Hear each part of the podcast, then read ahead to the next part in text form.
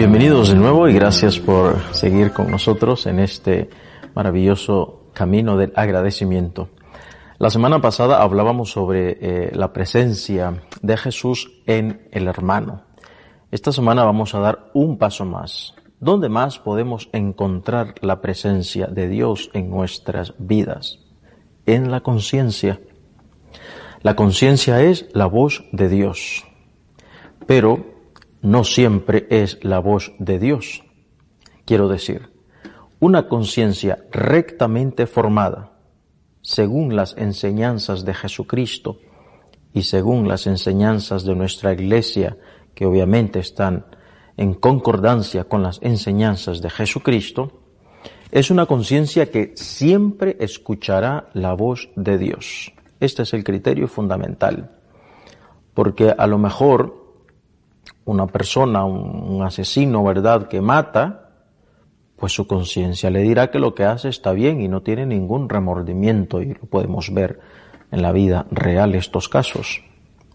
Pero la conciencia que está rectamente formada, es decir, formada acorde a las enseñanzas del Señor y formada acorde a las enseñanzas de nuestra Iglesia Católica, que repito e insisto, están en concordancia con las enseñanzas de Jesús, es una conciencia que cada vez más escucha la voz de Dios.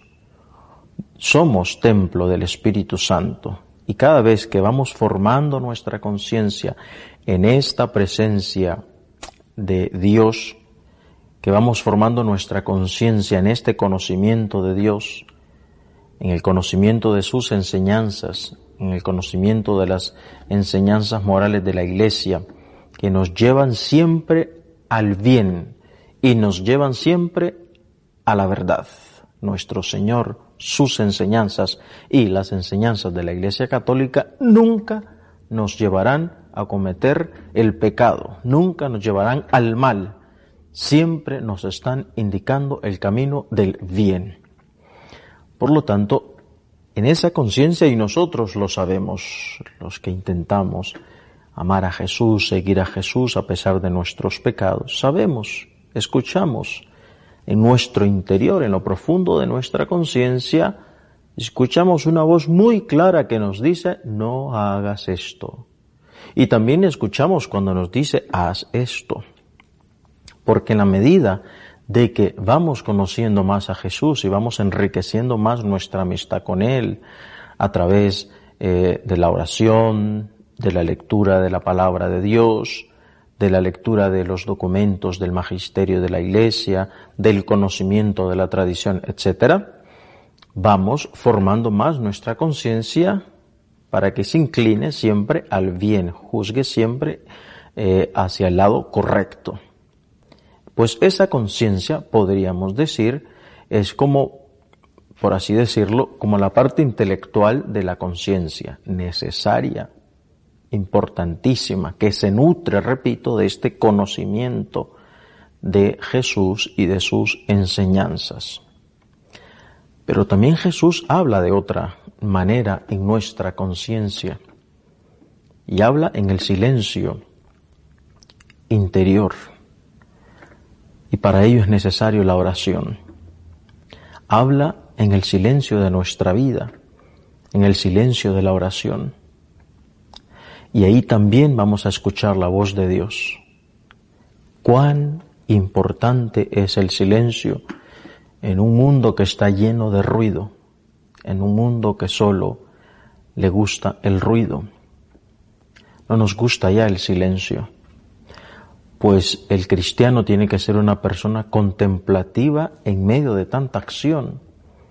Tenemos que aprender a callar, a guardarnos, a estar frente el sagrario para escuchar la voz de Dios.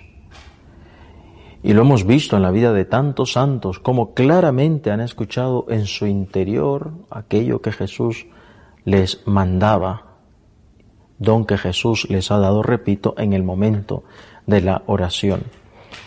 Nosotros mismos, cuando nos ponemos en oración, sentimos en lo profundo de nuestro corazón aquello que Jesús nos está mandando, o que a raíz de una oración pues recibimos alguna emoción del Espíritu Santo y aquella idea no se nos quita y permanece en nosotros hasta que la concretizamos, la llevamos a cabo y confirmamos que aquello en realidad era lo que Dios nos pedía en oración. Esta sería, digamos, eh, la parte espiritual de nuestra conciencia, por hacer alguna distinción. Es la misma conciencia. La primera parte en la que Jesús nos hablará cuando nuestra conciencia está rectamente formada, aprendiendo sus enseñanzas y las enseñanzas de la iglesia. Y en la otra parte Jesús nos hablará en el silencio, en el recogimiento de nuestra oración. María, por eso, sabe escuchar la voz de Dios de estas dos maneras. Ella conoce la ley, los profetas, conoce la escritura que ha recibido de los judíos. Tiene una conciencia rectamente formada y le es fácil, por lo tanto, juzgar siempre el bien, lo correcto. Además de que no puede hacerlo de otra manera, puesto que eh, no tiene la inclinación al pecado, es la Inmaculada. Pero también escucha la voz de Dios en su interior. El diálogo con el ángel ocurre en medio de una circunstancia de silencio. Es un diálogo en oración, puesto que el ángel es mensajero de Dios. Por lo tanto, gracias Jesús, porque te puedo encontrar dentro de mí mismo, porque habitas en mí mismo, está tu voz dentro de mí mismo.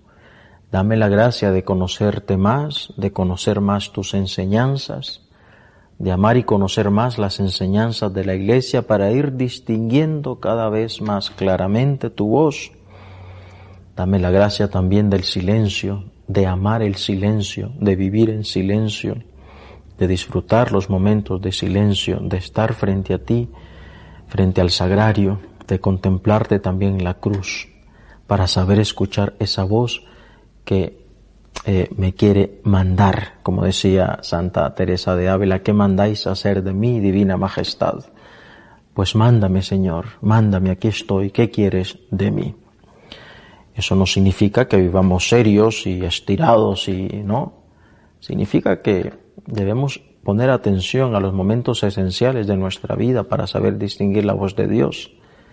Podemos disfrutar de los momentos alegres de nuestra vida, de la compañía de nuestra familia, de la alegría de los momentos bonitos que nos toca vivir en familia o con los amigos.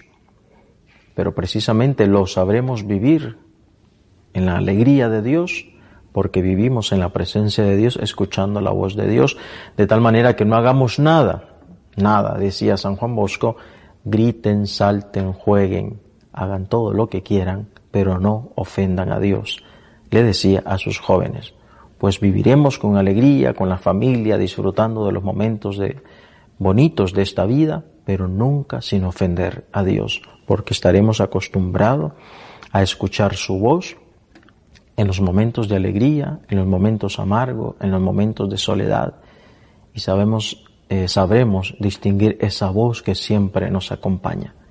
Gracias Señor porque estás en nuestra conciencia. Danos la gracia de saber distinguir tu voz siempre. Hasta la semana que viene, si Dios quiere.